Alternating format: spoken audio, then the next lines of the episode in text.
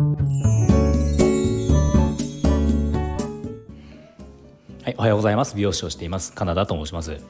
このチャンネルではスマート経営をすることで一人サロンでも利益を最大化することができた僕が経営のことや美容のことを毎朝7時にお話をしています。はい、え、今日は美容室が美容室を、えー、リラックスするところというふうに思っている方。これは実は間違いですよというそんなお話をしようと思います。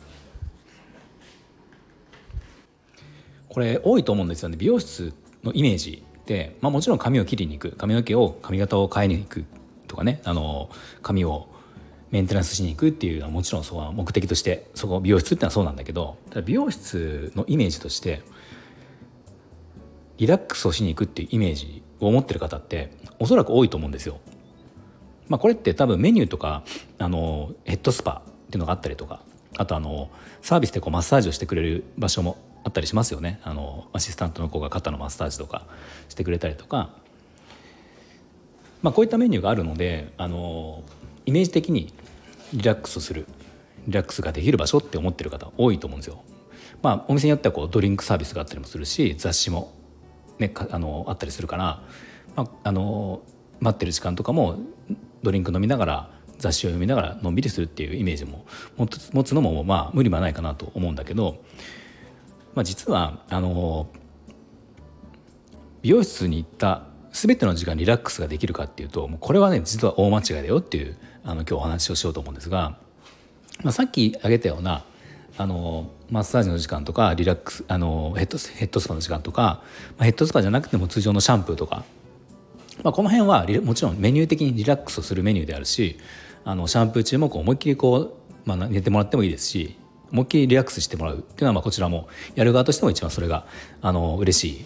ことであるんだけどあの例えばカットをするとかパーマをかけるとかパーマを巻くとかカラー塗るとかってこう一般的な美容室の技術ありますよね。でこういうものの時はもう実はリラックスをしてもらうとかなり美容室としては大変困ることが多いんですね。うん、あの例えばまあよくあるんですけど僕のお客さんでもいるけどカットをする時になると、まあ、カットをするじゃあ今からシャンプー終わってカットをしますってなった時に、まあ、これから僕のこちらはね美容師側はじゃあちょっとこう頑張って綺麗に切ろうかなってこう思うわけですよ。おしゃれにかっこよく切ろうかなって思う。でさあ切ろうって思うんだけどその一方このリラックスをもうとにかくカット中もリラックスしようとしてるお客様っていうのはもう座った瞬間に目を閉じてあのまあ、脱力したような感じでもうあの本当に本当にもう体も なんていうんですかね、まあ、気持ちもリラックスなんだけどから座り方ももリラックスもうあのだらーんとして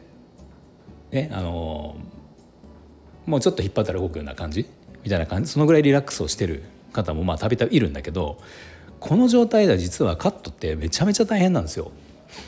あのまあその証拠にというかまあ分かる方は分からない方いると思うけど美容師さんがあの練習をするカットウィッグって分かります？あの人形要は人形ですよね首から上の人形があるんだけど、まあ、これあの最初に練習する美容師さんカットを練習する時、まあ、パーマとかカラーもそうだけどこれを使ってやるんですよね。でその時にあのこのスタンドがあるんですよ。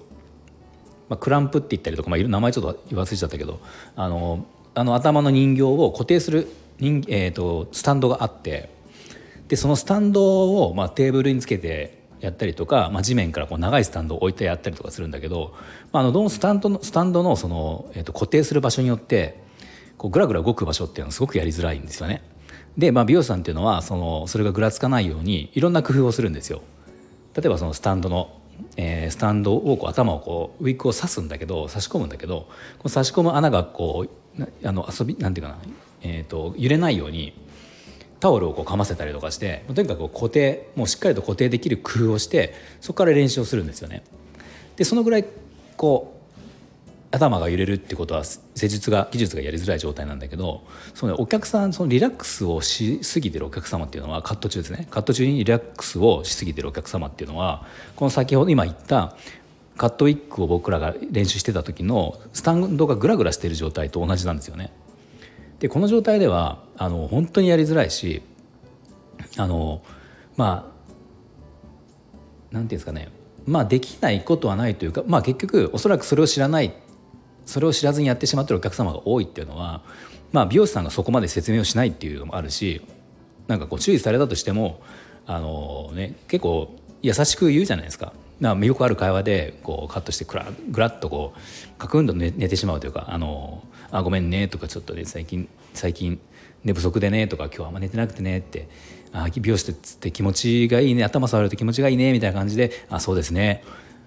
お疲れなんですね」みたいな感じでこんな会話でやり取りってよくあると思うんですけどこれは、ね、実は美容師は本心美容師さんは本心ではないことが多いですね。まあ、僕はだからそういう会話しないですよ僕の場合もうあの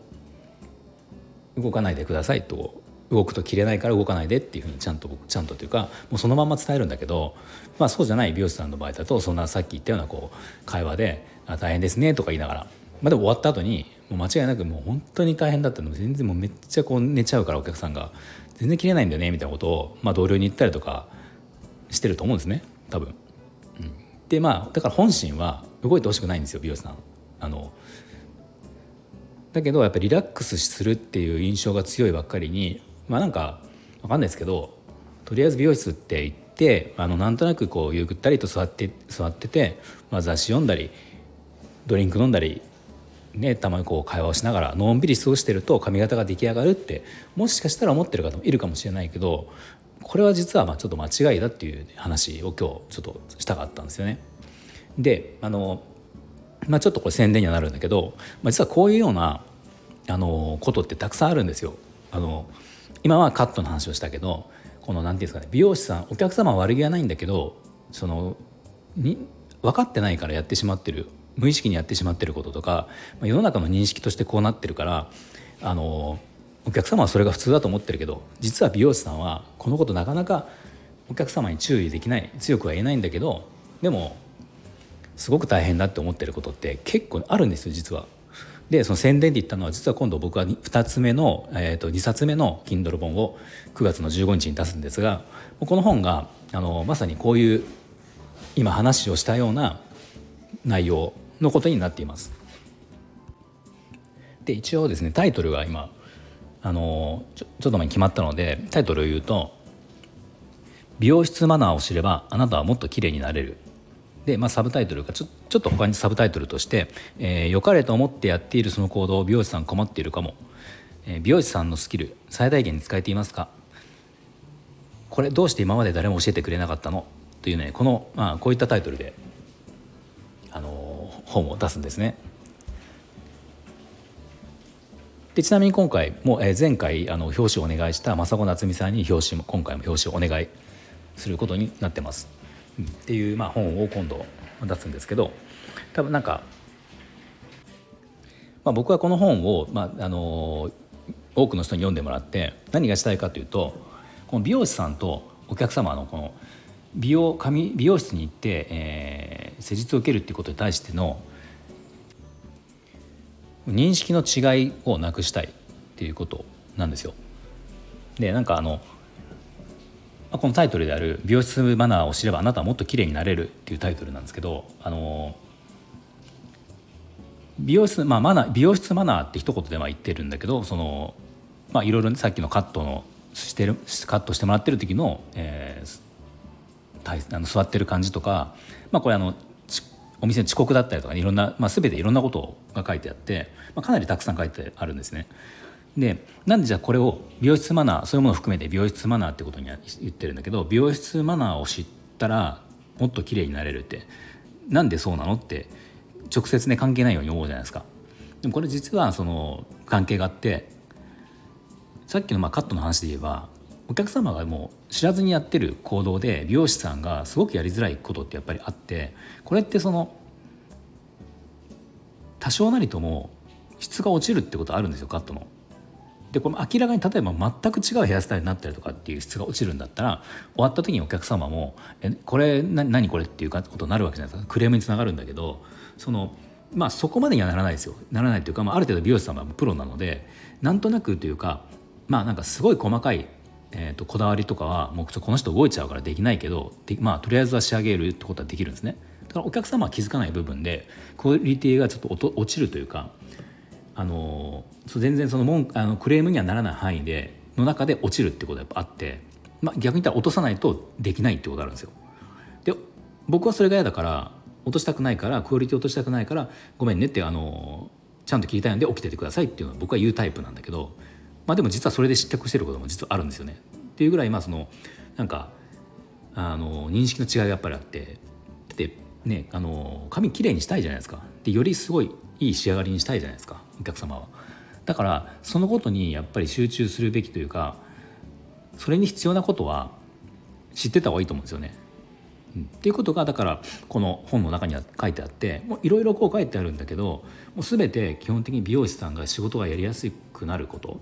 っていうか今まではこれができてなかったからできてない場合が多いからやりづらかったっていうことをこの本を読んでお客様が読んでいただければあの、まあ、全てがもしできないにしても今まで知らなかったことあこんなことが美容師さんは困るんだなとかこれ良かれと思ってやってたけど実は美容師さん困ってたんだなって何で言ってくれなかったのかなっていうようなこともいっぱい書いてあるんですよ。で何で言ってくれなかったってことはやっぱさっき言ったようにあの言いづらいとかなんかお客様、まあ、僕は実際それで失脚したことがあるから言ったらなんかお客さん怒っちゃうかなとかっていうこともやっぱあったりとかして、まあ、やっぱこのがそこがやっぱり接客業の弱い部分だと思うんだけどあのそうそういうのも結局はちゃんとしたこのルールというか美容室ってこういうもんだよ。美容師さんが、やりやすいやりづらいってこういうことだよってことがみんなが知っていれば、ね、あのみんなその最高要は美容師さんの一番のその一番最高の技術を引き出せるというか,、うん、か別に美容師さんに気を使う必要はないんだけど、あのね、気を使う必要ももちろんないしこびる必要も全くもちろんないです。お客様なので、うん、そんなことは必要ないんだけどでも最低限のルール美容師さんが困るルールっていうのはやっぱり知っていた方がいいと思うんですね。うん、なので、まあ、そんな意味でこう役に立てる本かなと思ってるので、まあ、ほぼ今8割方完成はしてるんだけどあとは少しずつこう最終的にあの、ね、調整をして9月15日に発売という形なんですがこれあの美容師さんが読んでもらってもすごくいいかなと思います。あの多分分かる分かるってことあのあるあるな話でもあったりとかするしなんならこれをあの美容師さんが、まあ、僕僕もこうやって進めるんで美容師さんがみんなにこう読んでもらうことで多分なんか美容師の価値、えーと、世の中の価値社会的な地位を上げることにもなると思うんですよね。うん、多分この辺なんか認識のズレがあって美容師っていう仕事が、まあ、結構妖怪的にあの地位を上げたいとかっていうね美容師の価値を上げたいっていう話はあるけどなんか僕はその辺が多分技術を上げるとかっていうのもお客様にとっては大して分かんないこともこともあるのででもこの僕が本に書いたようなことを分かってもらえるとあ美容師さんのカットの技術ってそんなにそういうもんだったんだなとかあのいろいろこう発見してもらえることが多いと思うので、まあ、そういう美容師の地位を社会的地位を上げるっていう意味でもあの意味があるのかなっていうふうに思うのではい、あのまた、まあ、ちょっと先ですけどね9月15日なんですけどまたその時はあのまた宣伝させてもらうので、はい、よかったらあのその時は読んでください。はい、では最後まで聞いていただきありがとうございました。もし何か少しでも参考になりましたらいいねボタンフォローぜひお願いします。